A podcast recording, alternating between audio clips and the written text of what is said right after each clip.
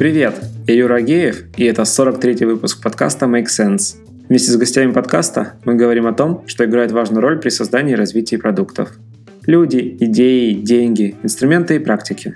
И сегодня мой собеседник Елена Серегина. Мы поговорим о том, как избежать сильной фокусировки на одной метрике ущерб остальным.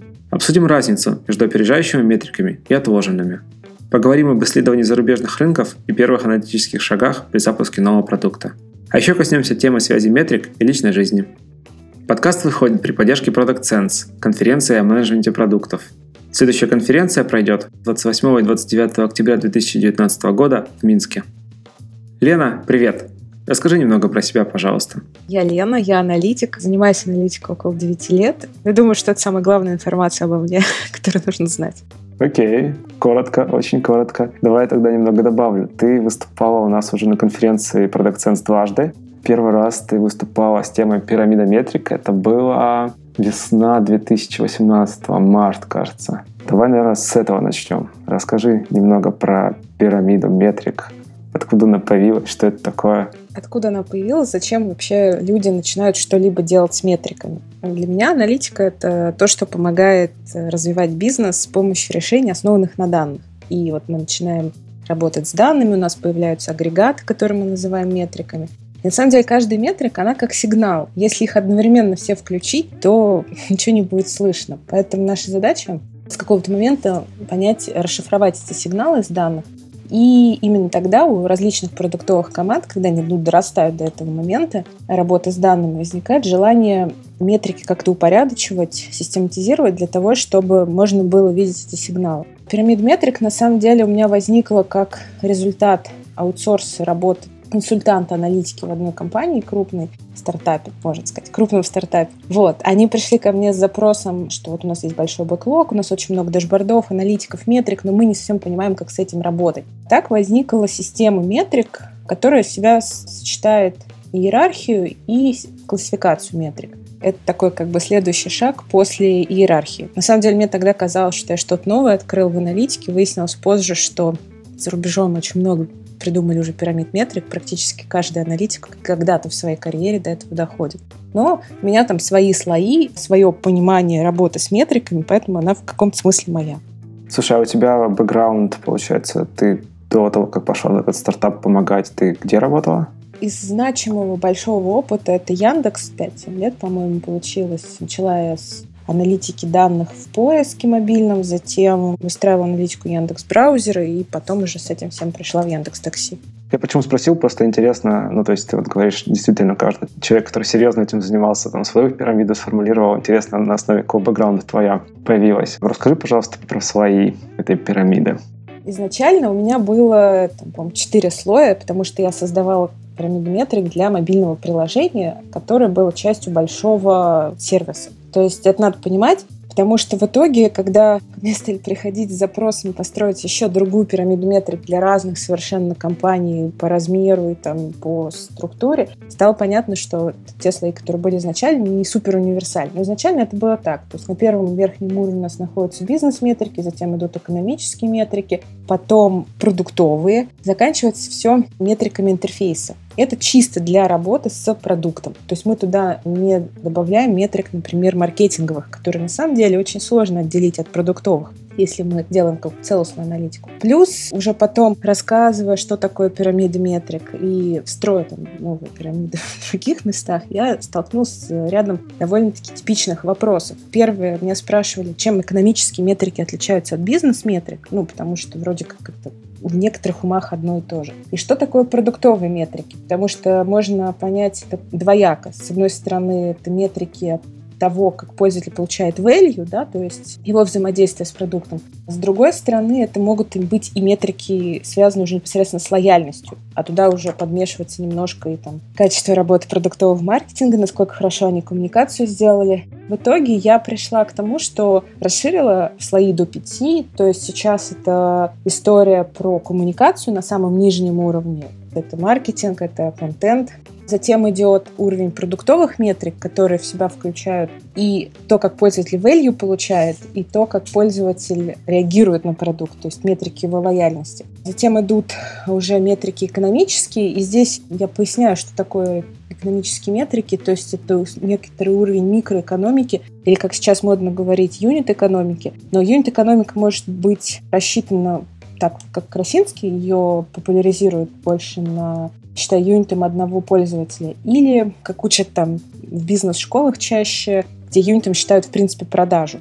Это на самом деле во многом зависит от того, как продукт у нас окупается. Потому что если он окупается на первой продаже, то можно, в принципе, думать только в терминах продаж. Если долгая воронка окупаемости, то, конечно, удобнее рассчитывать все в терминах пользователя. Ну и на верхнем уровне уже идут бизнес-метрики. Зависит от того, что у нас за бизнес. Ставим мы себе целью прежде всего вырасти в доходе, в прибыли или привлечь инвестиции. На самом деле, работая с разными компаниями, пришла к выводу, что есть три вот такие типичные бизнес-цели.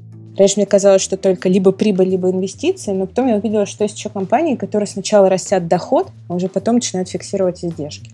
Получается, задача пирамиды — показать связь между вот этими уровнями. Ну, то есть, если, в общем, она сама родилась из того, что обычно в компании эти уровни, они разорваны, они не имеют прямой никакой взаимосвязи. Да, тут цели на самом деле две. Какая из них наиболее важная, зависит уже от команды. Это и связи показать, бизнес-метрик там, с самыми нижними метриками, то есть коммуникационными там, или интерфейсными. И в то же время убрать гиперфокусировку, которая очень часто наблюдается в командах продуктовых, где думают, например, только об интерфейсе или только об экономике. Это очень сильно зависит от того, в том числе, в какой сейчас стадии находится продукт, стадии развития, и какой бэкграунд у его продуктовых менеджеров. Но когда мы думаем только там, про метриках интерфейса, нам этим очень сложно управлять. Окей, okay, а если мы думаем только про деньги, та же самая история наступает? На самом деле, да. Потому что у меня есть реальный кейс, который я наблюдала, когда команды думали, например, что вот мы сейчас э, юнит-экономику поправим, там очень просто, там же метрик немного, давайте цену, например, увеличим и посмотрим, что с этим будет. В шорт-терме это дает какие-то интересные результаты, а в лонг-терме начинаются проблемы. И связанные, может быть, с тем, что неправильно тестировали сцены, или, может быть, связанные с тем, что пользователь реагирует на цену как на одну из свечей. Окей, а давай тогда по примерам. Ну вот бизнес-метрика, что это может быть? Пример бизнес-метрики. Ну смотри, пример бизнес-метрики. Если у нас стандартная история, то это прибыль, вот, ну, чаще всего мы хотим прибыль расти. Бывает еще иногда история, когда вообще нет никакой монетизации в продукте. Я с таким тоже сталкивалась, когда приходишь в стартап, спрашиваешь, как вы собираетесь зарабатывать, и ответ такой, мы еще пока даже об этом не хотим думать, у нас есть хорошие инвестиции, классные идеи. Здесь являются бизнес-метриками те метрики, на которые смотрят конкретно ваши инвесторы, принимая решения относительно вас. Чаще всего, по моему вот личному опыту, инвесторы для стартапов смотрят в сторону ретеншена и все, что связано с когортным анализом, потому что это дает им возможность прогнозировать возврат их инвестиций. Если продукт уже давно на рынке, то там еще, конечно же, и доля на рынке является бизнес-метрикой. Ну, а в экономические тогда все равно входят деньги. Ну, то есть да, косвенно. в экономические, естественно, будут входить деньги, но уже просто а, смотри, если смотреть на бизнес как на большую такую систему замкнутую, то на макроуровне у нас находятся как раз вот эти бизнес-метрики, а на микроуровне находятся экономические метрики, то есть где мы уже пересчитываем, например, там прибыль, то, как она получается, доходы и расходы на один юнит. И наша задача просто правильно выбрать этот юнит. Это будет пользователь, это будет э, продажа или это будет вообще что-то, какая-то другая единица монетизации. Например, там, не знаю, километр на час. Такие, такие кейсы у меня тоже были. И потом уже, когда мы в среднем с юнитом разберемся, с его окупаемостью, ничего не поймем, потому что в среднем по больнице обычно ничего не понятно. Дальше уже начинается поиск сегментов или когорт, с которыми нужно что-то делать. Либо их масштабировать, либо их убивать спускаемся дальше. Там дальше продуктовые, кажется, или... Да, дальше ага. продуктовые. Я их сейчас разбиваю на, на две группы. Это те, которые про то, как мы value даем пользователю, и те, которые, насколько качественно мы реализовываем продукт. Все, что связано с value, это прежде всего уровень, на котором, мне кажется, вообще очень важно продуктом останавливаться и думать на эти темы. какую проблему решает ваш продукт или какие проблемы решает ваш продукт. Почему? Потому что отвечая на этот вопрос и пытаясь измерить, как проблема решается, мы вообще понимаем и продукт, и какие главные продуктовые метрики у него есть. Вот чаще всего, когда я задаю вопрос ну, там, знаю, в аудиторию или там где-то еще в команде, в компании, что такое продукт, обычно я слышу ответ, что продукт — это то, что удовлетворяет потребность. И вот потребность, во-первых, ее тяжело продавать на самом деле, то есть это уже такой следующий уровень, сделать необходимость, чтобы ваш продукт был у пользователя. А с другой стороны, непонятно, как это измерить. Вот. А проблема — это вполне себе измеримая история. Ну, например, если у нас там есть поисковик, то проблема у меня такая. Я хочу найти ответ на свой вопрос. И измерение того, что я решила эту проблему, это вероятность того, что я найду свой ответ на странице поисковика. Если, например, захожу на медиум, то у меня, как у читателя, проблема в том, что я хочу интересный, качественный контент. Я хочу ну, там насладиться статьей, прочитать ее на самом деле до конца. Потому что у меня нет задачи факт-чекинга на этот момент чаще всего. И поэтому для медиума метрика, которая измеряет то, что я свою проблему решила, там, является доль прочитанных статей. Но ну, это то, что я обычно рассказываю. Да. Ну и да, еще про ценность важный момент, что здесь очень важно посмотреть с двух сторон на то, как мы даем ценность. То есть со стороны продукта и со стороны пользователя. Со стороны пользователя это история про лояльность. Тут возникает вопрос, как мы можем лояльность измерить. Чаще всего для digital продуктов. Удобно это делать метриками, которые измеряют возвращаемость пользователей. Это retention и все его производные, включая return time, то есть время, которое нужно для того, чтобы пользователь снова вернулся, например, второй или третий раз. Но не для всех продуктов эта модель вообще в принципе подходит. Там, для B2B или там, для ипотеки там такое не сработает, скорее всего. Поэтому там есть другие способы оценить лояльность пользователя, те же опросы, отзывы в соцсетях. Если там человек рекомендует вас в постах, то, возможно, вы молодцы. И различные истории типа бренд Analytics, они вот этим как раз занимаются. Реализация здесь на самом деле тоже очень важна. Это история про количество багов и про, в принципе, работоспособность системы. Здесь обычно различные мониторинги располагаются, метрики, которые нужно смотреть в реал-тайме. Например, качество реализации сайта можно посмотреть просто трафиком на сайт. Если трафик вдруг резко упал, скорее всего, у нас какие-то проблемы серверные, и они, к сожалению, часто случаются, и поэтому за этим надо смотреть. Вот. Ну и на последнем уровне пирамиды метрик находятся вот маркетинговые метрики. Они скорее нам отвечают на самый главный вопрос, откуда пользователь пришел и почему. Поэтому здесь на самом деле больше история не про customer acquisition косты и там, возвращаемость в разных сегментах, а просто про сегментацию по источникам э, трафика которую, в принципе, желательно, если мы делаем качественный маркетинг, протягивать вплоть до бизнес-метрик, чтобы смотреть, куда это в итоге все идет. Кстати, ты интересно сейчас упомянула про протягивание до самого верхнего уровня, и тут вопрос такой, просматривал статьи, нашел изображение этих пирамид, метрик, и увидел то, что они не все до конца. Связи не во всех этих табличках простроены до конца. То есть такое может быть, да, то, что ты там условно начал от бизнес-метрики, дошел до середины, а дальше эта метрика, она не связана там условно с маркетингом. Ну, смотри, да, на самом деле тут такая история, когда мы пытаемся выстроить связи между метриками, мы что делаем? Мы пытаемся хотя бы на уровне мысли образа сказать, что одна метрика связана с другой математически. Хотя в идеале это все потом надо проверить как бы экспериментом или там по данным. И я лично ни разу не встречала, чтобы какой-то команде или компании удалось действительно бизнес-метрики связать все полностью с помощью математических формул со всеми важными и нужными метриками. Очень часто эта работа по связыванию метрик математически в какой-то момент прерывается, и связи между ними начинают уже отображать не действительно связь математическую, а больше иерархию, приоритизацию, иными словами, что вот это приоритетнее другого. И как раз я в том числе поэтому делала именно пирамиду метрик, а не иерархию, для того, чтобы вот эту путаницу между приоритизацией и связями убрать. Угу. Ну, то есть ты все-таки за связи, получается?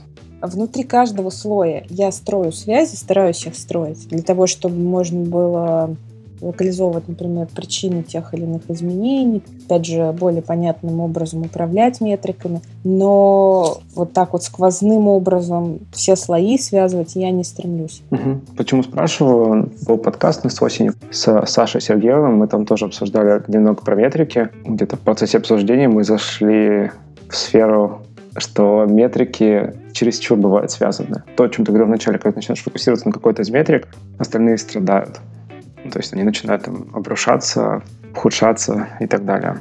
Ты вот хочешь повысить то же самое там ретеншн, не знаю, или наоборот, на монетизацию. И в итоге ты там прыгаешь по продуктовым метрикам. Просто идет падение, просадка, люди перестают заходить или еще что-то. Очень часто, да, бывает такая история, что мы, когда какую-то одну метрику пытаемся вырастить, ну, находящуюся на, на некотором уровне, там, допустим, в пирамиде или в любой другой системе приоритетов, мы можем случайно ее накрутить. И, и иерархия любая, в том числе, там, которая у меня отражена в пирамиде, потому что слои выстроены в иерархическом порядке, и это как бы, ну, закон, что вот бизнес-метрики важнее, например, чем все остальные, или там, например, интерфейс не так важен, как экономика.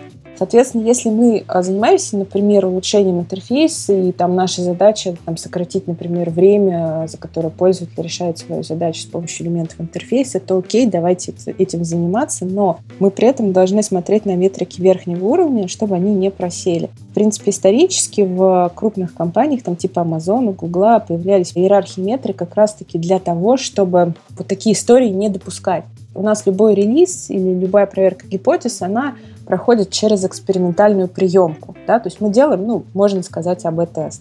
И целевая метрика АБ-теста – это метрика того уровня, над которым мы сейчас работаем. Экономическая или интерфейсная. Но очень важно, чтобы метрики более верхнего уровня обязательно не проседали. В принципе, еще иногда для того, чтобы вот эту вот непонятную историю брать, что за метрики верхний уровень такие именно, оставляют там буквально одну или три самых важных метрики верхнего уровня, на которые смотрят, и по ним уже принимают решение, пропустим ли мы в продакшн изменения, которое растит нашу целевую на текущий момент метрику нижнего уровня.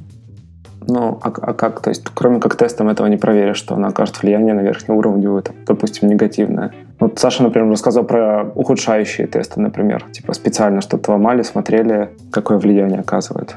Вообще, насколько я знаю, я вот тот подкаст не помню, слушала или нет, и рассказы Саши, и вообще обычно ухудшающие эксперименты используют для того, чтобы проверить чувствительность метрики к изменениям. То есть э, здесь больше история о том, что у нас есть несколько кандидатов на то, чтобы мерить качество того или иного продукта. Он, по-моему, на метапе Analytics Day рассказывал про Suggest. Очень классный пример был, что, допустим, возьмем поисковый Suggest, то, что идет подсказка под строкой ввода. Ее цель, в принципе, ускорить наш ввод, сделать его более простым, ввод запрос. И мы изначально, в принципе, не знаем, какой метрикой мы можем реально очень чувствительно, качественно померить качество саджеста. Мы тогда можем взять несколько кандидатов, там, но он предлагал там совсем простые истории, там, допустим, показы саджеста, кликабельность саджеста, что-то еще. И провести ухудшающий тест на небольшой доле пользователей, которым мы покажем совсем плохой саджест и посмотрим, какая метрика сильнее всего на это отреагирует. В принципе, для, опять же, историй, когда для нас каждый релиз уже играет важную роль, и мы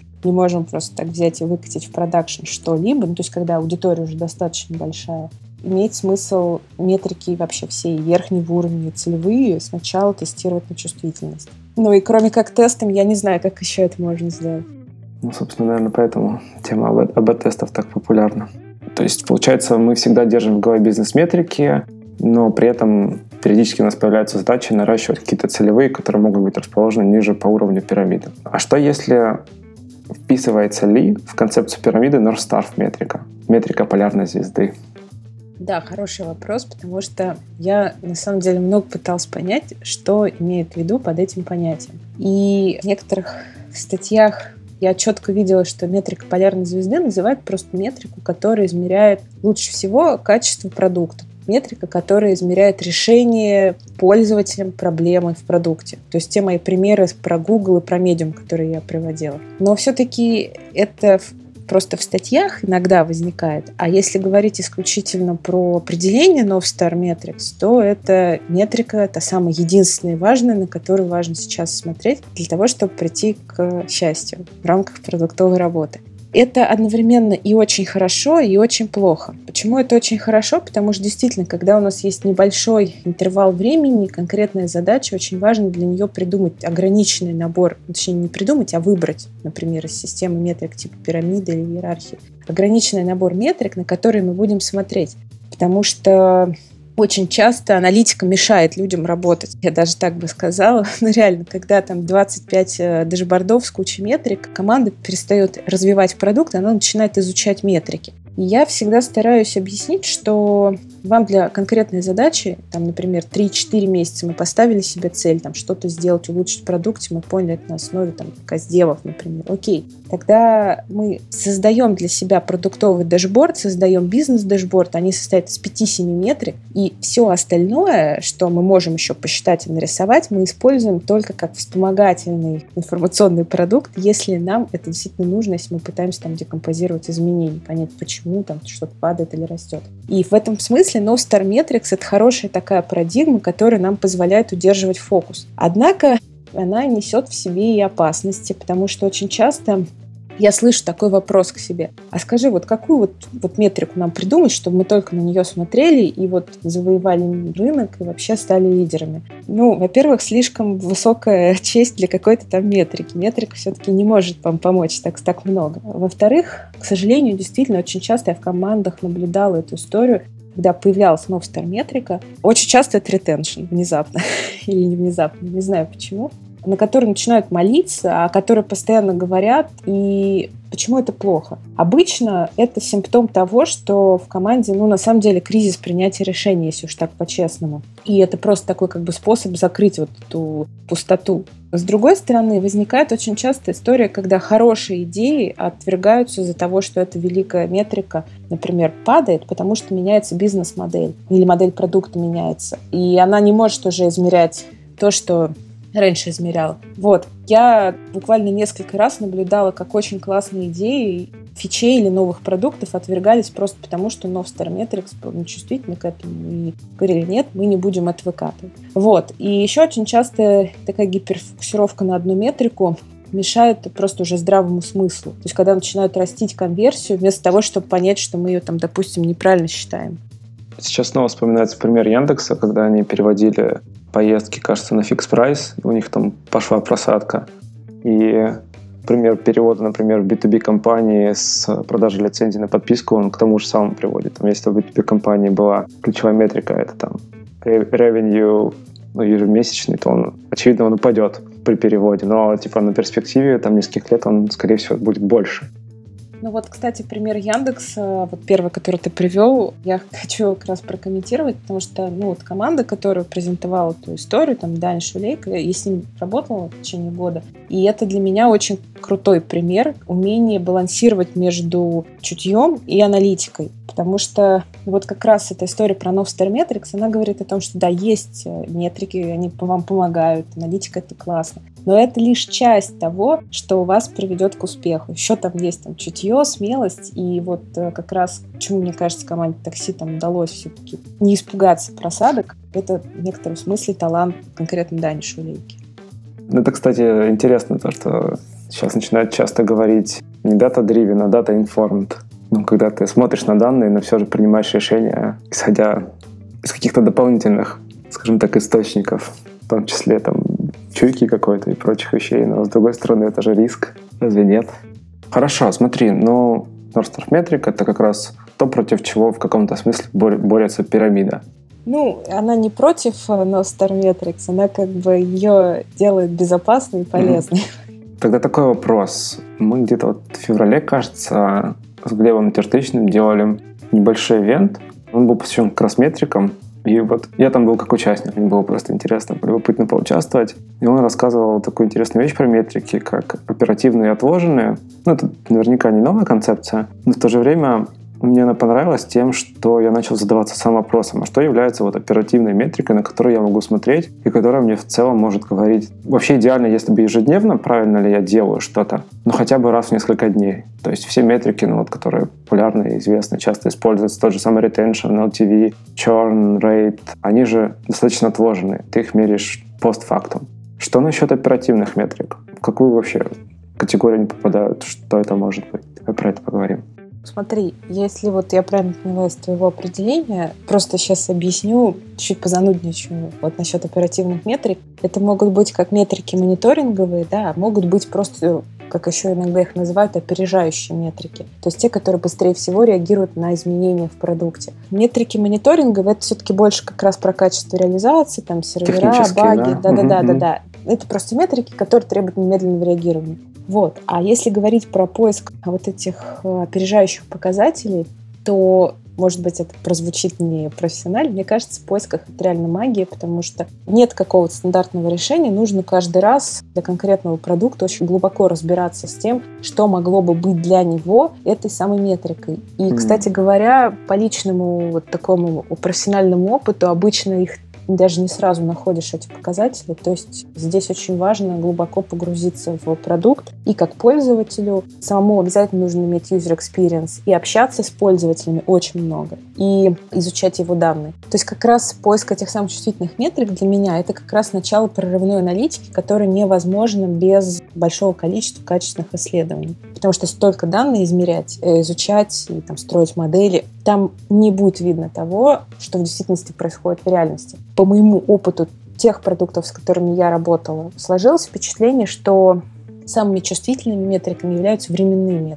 оперативными, как ты выразился. Угу, например? Например, мы смотрим не на retention, потому что, ну, сейчас я могу уйти долго в математику, но он действительно очень такой среднестатистический а смотреть на return time, то есть на то время, которое пользователю нужно для того, чтобы вернуться в среднем там, на вторую, в третью покупку. Вот могу, кстати, привести интересный пример с долгими воронками. Mm-hmm. Давай. Допустим, у нас продажа происходит не сразу, а она отложена.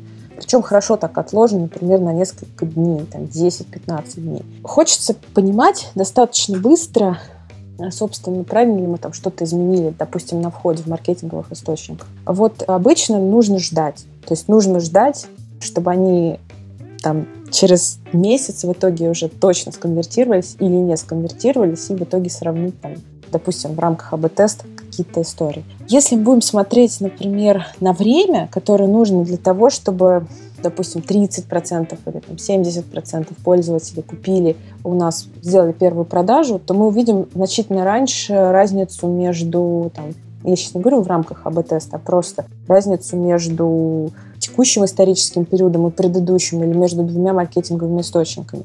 Почему эти метрики более чувствительны? Я даже, честно, не могу сказать. Вот, ну, физический смысл можно долго рассуждать, какие-то там философские выводы сделать, но просто потому, что мы не усредняем, а берем более точные величины. Я, например, с помощью именно этих метрик нашла очень значимые корреляции для своей последней именно практической аналитической работы, когда, там, не знаю, увидела, что надо бизнес-модель менять, модель монетизации. И этого не было видно ни в конверсиях, ни в ретеншенах, на которые мы очень любим смотреть. Ну, то есть ты говоришь о том, что это скорее поиск именно такой продуктово-поведенческого какого-то паттерна, который позволяет тебе понимать, все ли хорошо у продукта. Да, это история про очень иррациональный и подсознательный уровень взаимодействия пользователя с продуктом, и он чаще всего имеет временной фактор, и, соответственно, поэтому все, что измеряется секундами, оно очень часто сюда и входит. Но, кстати, не всегда. Например, у меня еще есть кейс, когда экономическая метрика довольно хитрая тоже оказалась очень опережающим показателем и очень чувствительна к многим продуктовым изменениям. И опять же, прийти к этой метрике было невозможно чисто на анализе данных. То есть просто большое количество общения с пользователем продукта дало понимание того, на что они сильнее всего эмоционально и рационально реагируют там, в ценообразовании этого продукта. Так, и что тогда произошло? Пообщалась с людьми, сама начала активно пользоваться этим продуктом и поймал себя на мысли, что я постоянно пытаюсь подсознательно на уровне там, чувств, и опять же эти люди то же самое оценить, насколько выгодно будет этот продукт купить относительно другой экономической величины. Взяла это отношение одного на другое, посчитала и увидела прекрасные корреляции, суперчувствительность ко всем нашим продуктовым изменениям. И на самом деле до этого было очень много у нас и у основателя, и у продукта гипотез относительно того, какие экономические метрики могут нам там, ответить на наши вопросы типа цена, там максимальный, то есть, ну, какие-то вот стандартные истории. И они не давали никакого эффекта. Мы думали, что эластичность спроса будет, ну, от цены, а она оказалась от доли цены, от там того, что мы продаем. Интересно. В одной из твоих статей я услышал такую формулировку «научный подход». к метрикам, кажется. Там длиннее она была, но я не запомнил. Вот сейчас мы говорили, получается, про такой, про скорее интуитивный подход, да, то есть про поиск именно такой какой-то поведенческой характеристики, которая позволяет тебе отвечать на вопросы. А что вот относительно научного подхода? О чем, о чем ты говорила там? Интересно.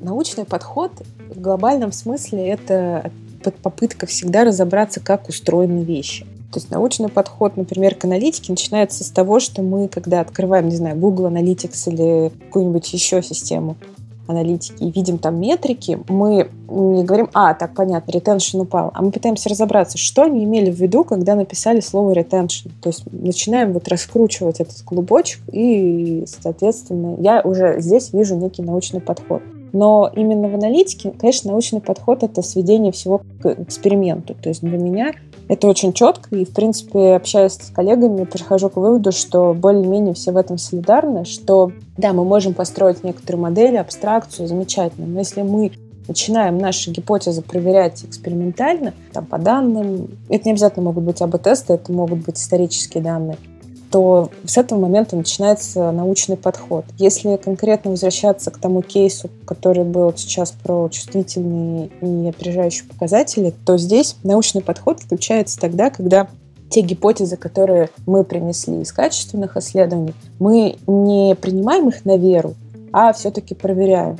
Вот. И там на самом деле сочетание подходов, потому что, допустим, основатель этого продукта очень давно занимается этим бизнесом, и у него было убеждение, что он точно знает, почему там есть эластичность спроса. И это вот как раз проверить именно эту гипотезу, понять, что там нет эластичности, начать искать э, другие зависимости, это вот как раз и было, собственно, реализация научного подхода. Ну, по сути, опровергнуть первоначальную гипотезу, чтобы получить новую, которую тоже попытаться опровергнуть, но не получилось. И это хорошо, значит. Ну, значит, они достаточно устойчивые к опровержению. Хорошо, давай тогда метрики немного пока в покое оставим. У тебя недавно тоже в твоем блоге поднималась интересная тема. В прошлом году она немножко меня тоже достала про оценку рынков. Я конкретно пострадал от оценки зарубежных рынков, когда мне пришлось оценивать, в принципе, ну ладно, там Америка, Европа, там плюс-минус есть общая доступная какая-то информация, какие-то ассоциации, там был B2B рынок. Но вот когда я столкнулся с рынком там Азии, Индонезии, Малайзии и там, да даже Индии, в общем, тоже настрадался. Давай поговорим про это. Какие, вот с какими ты сложностями в своей практике столкнулась? Ну, смотри, я сразу хочу сказать, что я не, там, не претендую на лавры специалистов по оценке рынка. Но, тем не менее, периодически приходилось этим заниматься по разным причинам. И даже вплоть до качественных исследований. Пару раз такое делала. Вот. А, собственно, если говорить про сложности, с которыми я столкнулась, то первая сложность такая, что чаще всего разумное решение — это найти готовый отчет неважно, он платный будет или бесплатный, проблема стоит в том, что они обычно все очень сильно отличаются, если говорить про количественные оценки, на несколько порой порядков. Такое тоже встречал. Это раз. Два, там обычно очень плохо прописано все-таки, как проводилось исследование и что именно имеется в виду, например, когда пишут доли на рынке. И потом уже, когда делаешь свое исследование собственное и сравниваешь с этими отчетами, то выясняешь, что ну, не знаю. Я не уверена, что можно, там, например, долю на рынке чоп-чопа считать по количеству их парикмахерских. Вот, а не по количеству людей, которые проходят там, или по деньгам. Я просто встречала именно конкретно реальный кейс, когда достаточно уважаемое издательство вот такую ошибку, как мне кажется, допустило. Когда мне как-то пришлось оценивать рынок, связанный там, с авиаперелетами, он связан с ним косвенно. Я просто увидела такое количество чисел, настолько сильно отличающихся, что тоже там, как говорится, где же правда. Но конкретно эта проблема, она обычно решается тем, что тут включается здравый смысл, да, то есть ты должен, э, ну, все-таки никому не доверять и самостоятельно искать свой путь оценки. И второе, очень важно найти все-таки экспертов в этой области, которые ну, скорее всего, знают правильные числа. Например, когда я решал задачу там с рынком, который был косвенно связан с авиаперелетами, я очень активно консультировалась с коллегами из ТУТУ. В принципе, у меня были какие-то референсы, на которые могла опираться.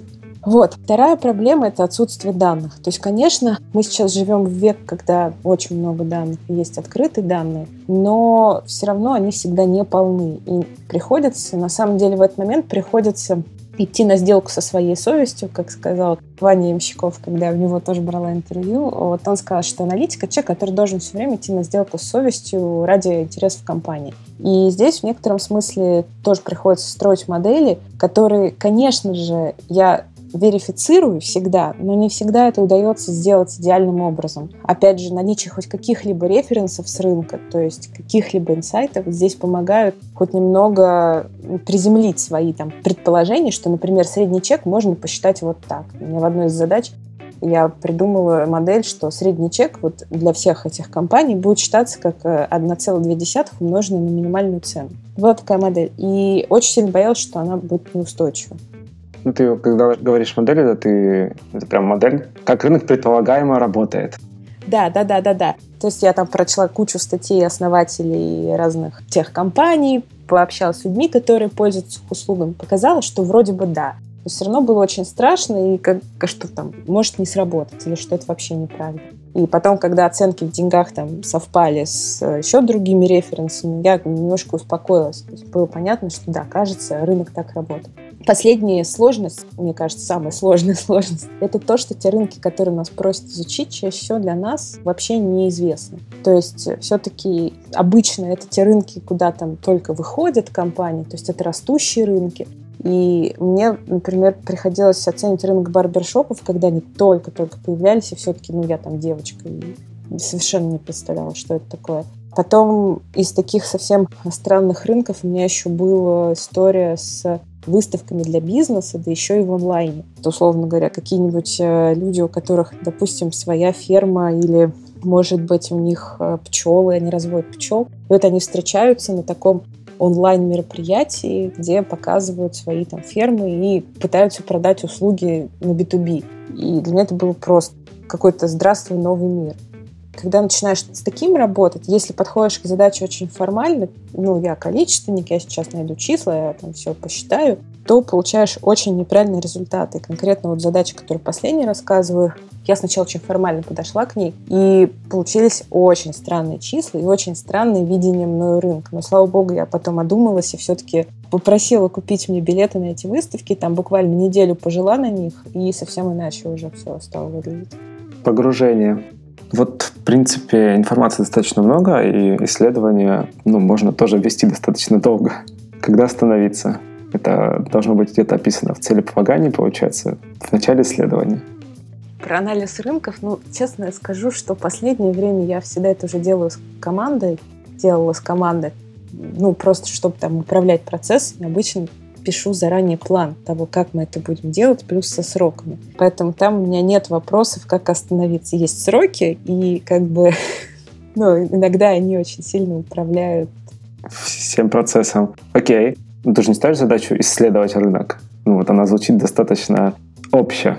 Что ты хочешь видеть? Понимаешь, все-таки я все задачи по расследованию рынка, которые получала, получала их от конкретных бизнесов. То есть э, либо это уже существующий бизнес, они хотят просто разобраться с тем, что же у них происходит. Такое бывает.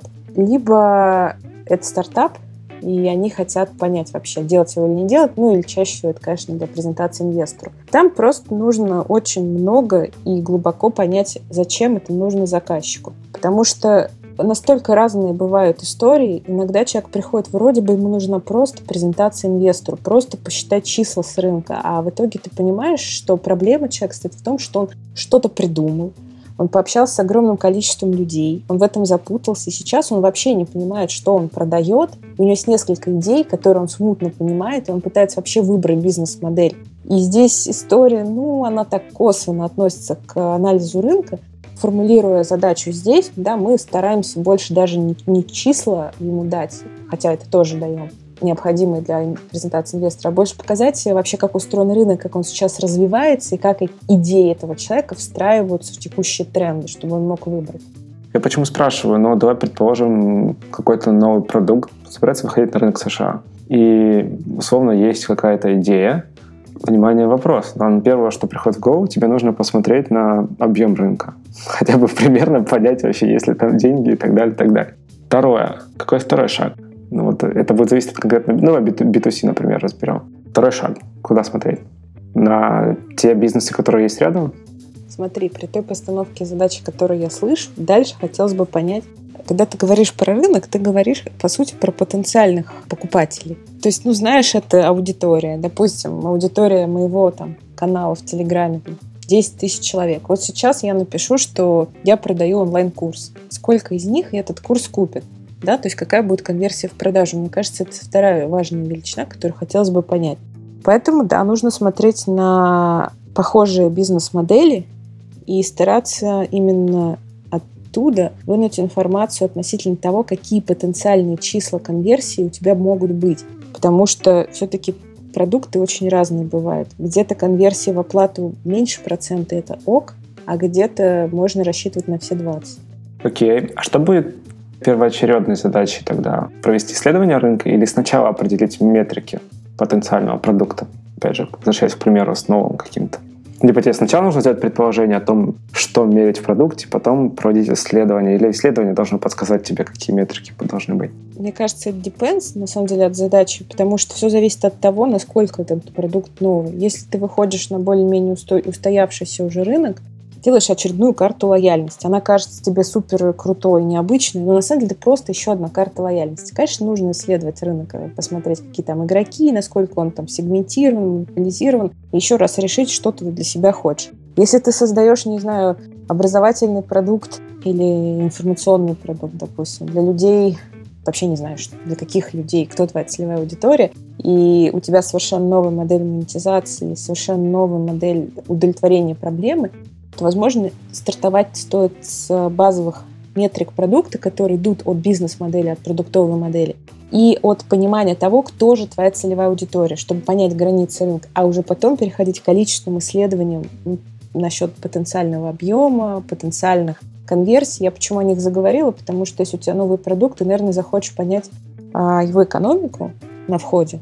Вот. А там очень важную роль играет именно после объемов потенциальных продаж – это именно конверсия в продажу. Чтобы ты хотя бы мог понимать, э, какую тебе цену устанавливать, исходя из того, сколько в среднем будет стоить лид. Цена трафика, например, если ты делаешь мобильное приложение, она более-менее средняя в каждой конкретной стране. Ее сложно другую получить. Цена Создание продукта, скорее всего, тебе тоже известно. Ты можешь его примерно оценить. И все упирается тогда, получается, в то, какая у тебя будет конверсия в продажу. Ну и в окупаемость. Если у тебя долгая окупаемость, там нужно еще будет попробовать оценить ретеншн.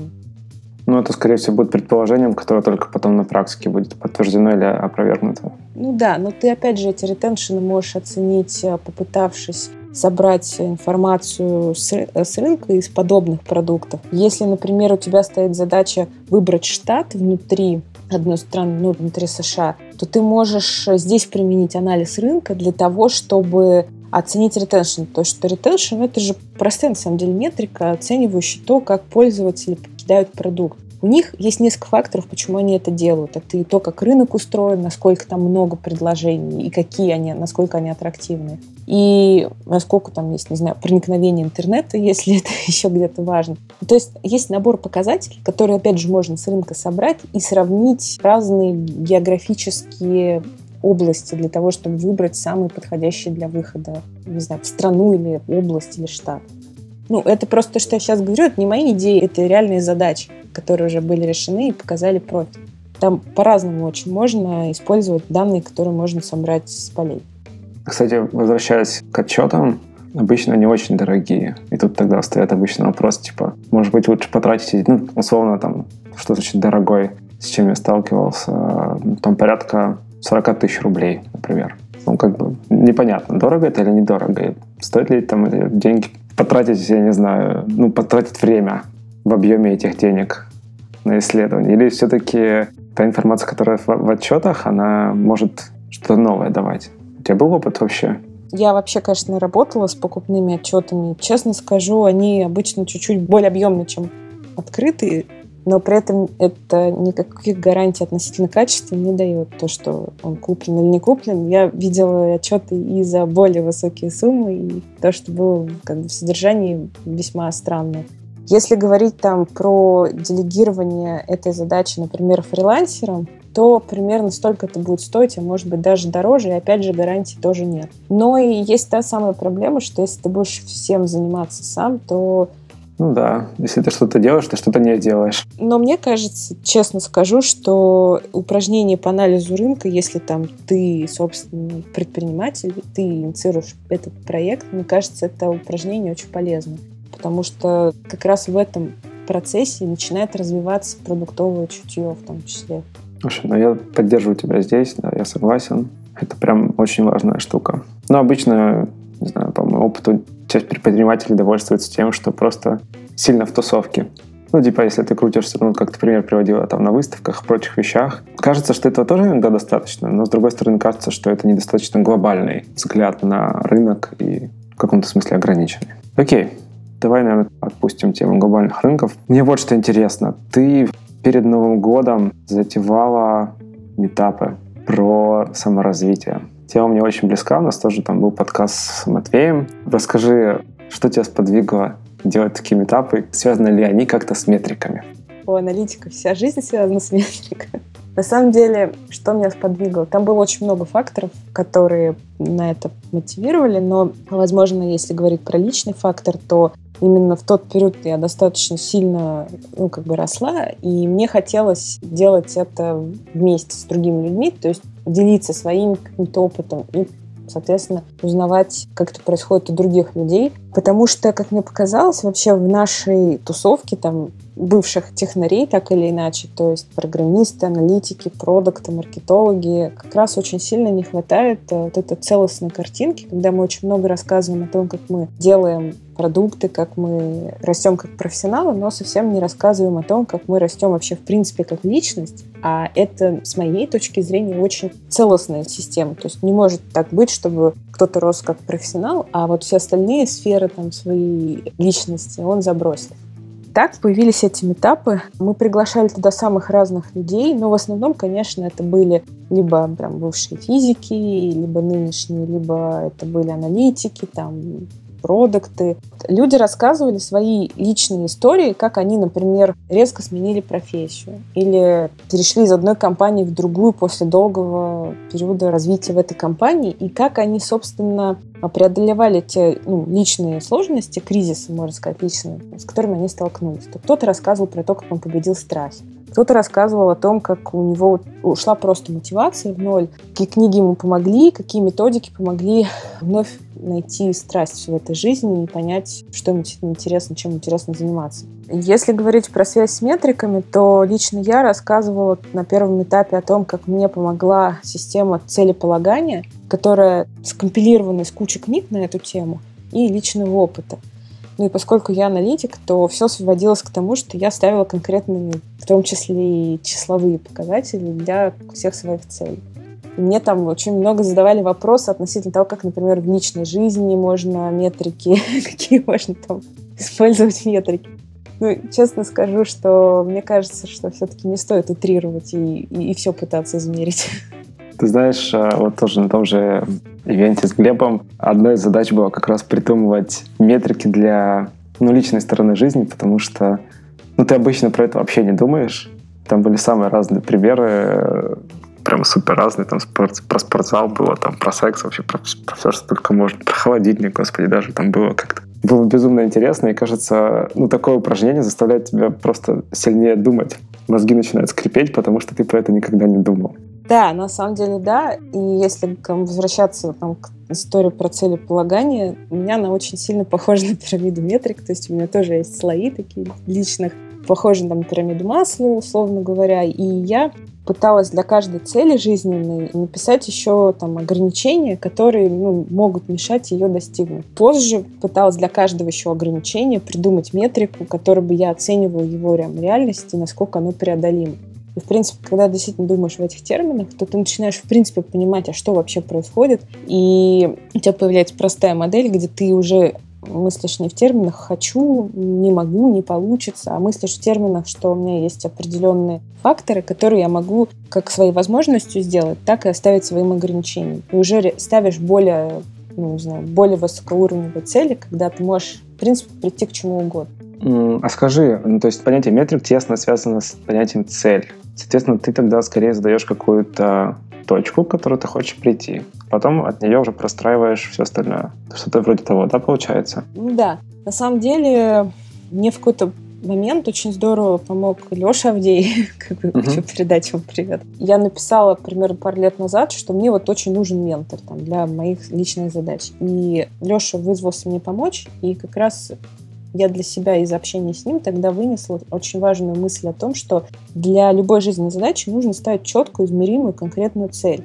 и ее понимать, да, то есть, например, сколько ты хочешь денег, допустим, заработать. Это понятная цель, но как только ты начинаешь с ней работать и задается вопрос, а почему, а зачем, то сразу уже вот такой размытый фокус делаешь чуть более понятным и начинаешь декомпозировать. Окей, ну хорошо, мне, допустим, нужно там 300 тысяч, допустим, тебе нужно. Тогда ты просто делишь в месяц эту сумму на 4 недели, понимаешь, сколько тебе нужно зарабатывать в неделю. И у тебя уже получаются конкретные, понятные, маленькие цели, которые можно достигать. Я не говорю, что я так живу, просто говорю о том, что измерение своих целей и декомпозиция по временным промежуткам или по другим каким-то историям, по задачам, она очень сильно делает возможным, в принципе, достижение этой цели. Это твой самый большой инсайт из э, такой работы над собой, над своим развитием, или есть что-то еще? На самом деле, самым большим инсайтом для меня было то, что нет никаких ограничений, что ограничения сводятся либо к нашим страхам, ну, а страхи — это вопрос, в общем, такой детский, либо к тому, что мы еще просто не доросли а своим образом мышления до осознания того, что вот это не является ограничением, ты просто не умеешь с этим работать для меня работа с целями, она больше стала историей про работу с ограничениями и про то, что каждый раз, когда сталкиваюсь с каким-то ограничением, я понимаю, что это для меня ощущение границ своего образа мышления. И задача сводится к тому, чтобы их, их расширить. Но это не всегда можно сделать только там ментально. Иногда нужно пообщаться с людьми, у которых мышление значительно лучше, чем твое. Круто. Давай тогда на этой позитивной такой ноте, что у нас нет никаких ограничений, наверное, будем заканчивать. Спасибо тебе большое за беседу. Мне было безумно интересно. Тема метрик меня всегда, скажем так, манила, потому что я очень плохо с ними у них разбираюсь. Но я учусь. Спасибо тебе, что уделил время. Тебе тоже большое спасибо за интересный разговор и удачи вашему подкасту. Спасибо. Пока-пока. Итак, в этом выпуске подкаста Make Sense вместе с Еленой Серегиной мы поговорили о том, как избежать сильной фокусировки на одной метрике в ущерб остальным. Обсудили разницу между опережающими метриками и отложенными, и как искать первое. Поговорили об исследовании зарубежных рынков и первых аналитических шагах при запуске нового продукта. А еще коснулись темы связи метрик и личной жизни. Подкаст выходит при поддержке Product Sense, конференция о менеджменте продуктов. Следующая конференция будет 28 и 29 октября 2019 года в Минске. Это был 43-й выпуск подкаста Make Sense, его ведущий Юра Агеев. Подписывайтесь, ставьте лайки и присылайте обратную связь. Спасибо, что были с нами. До следующего выпуска. Пока!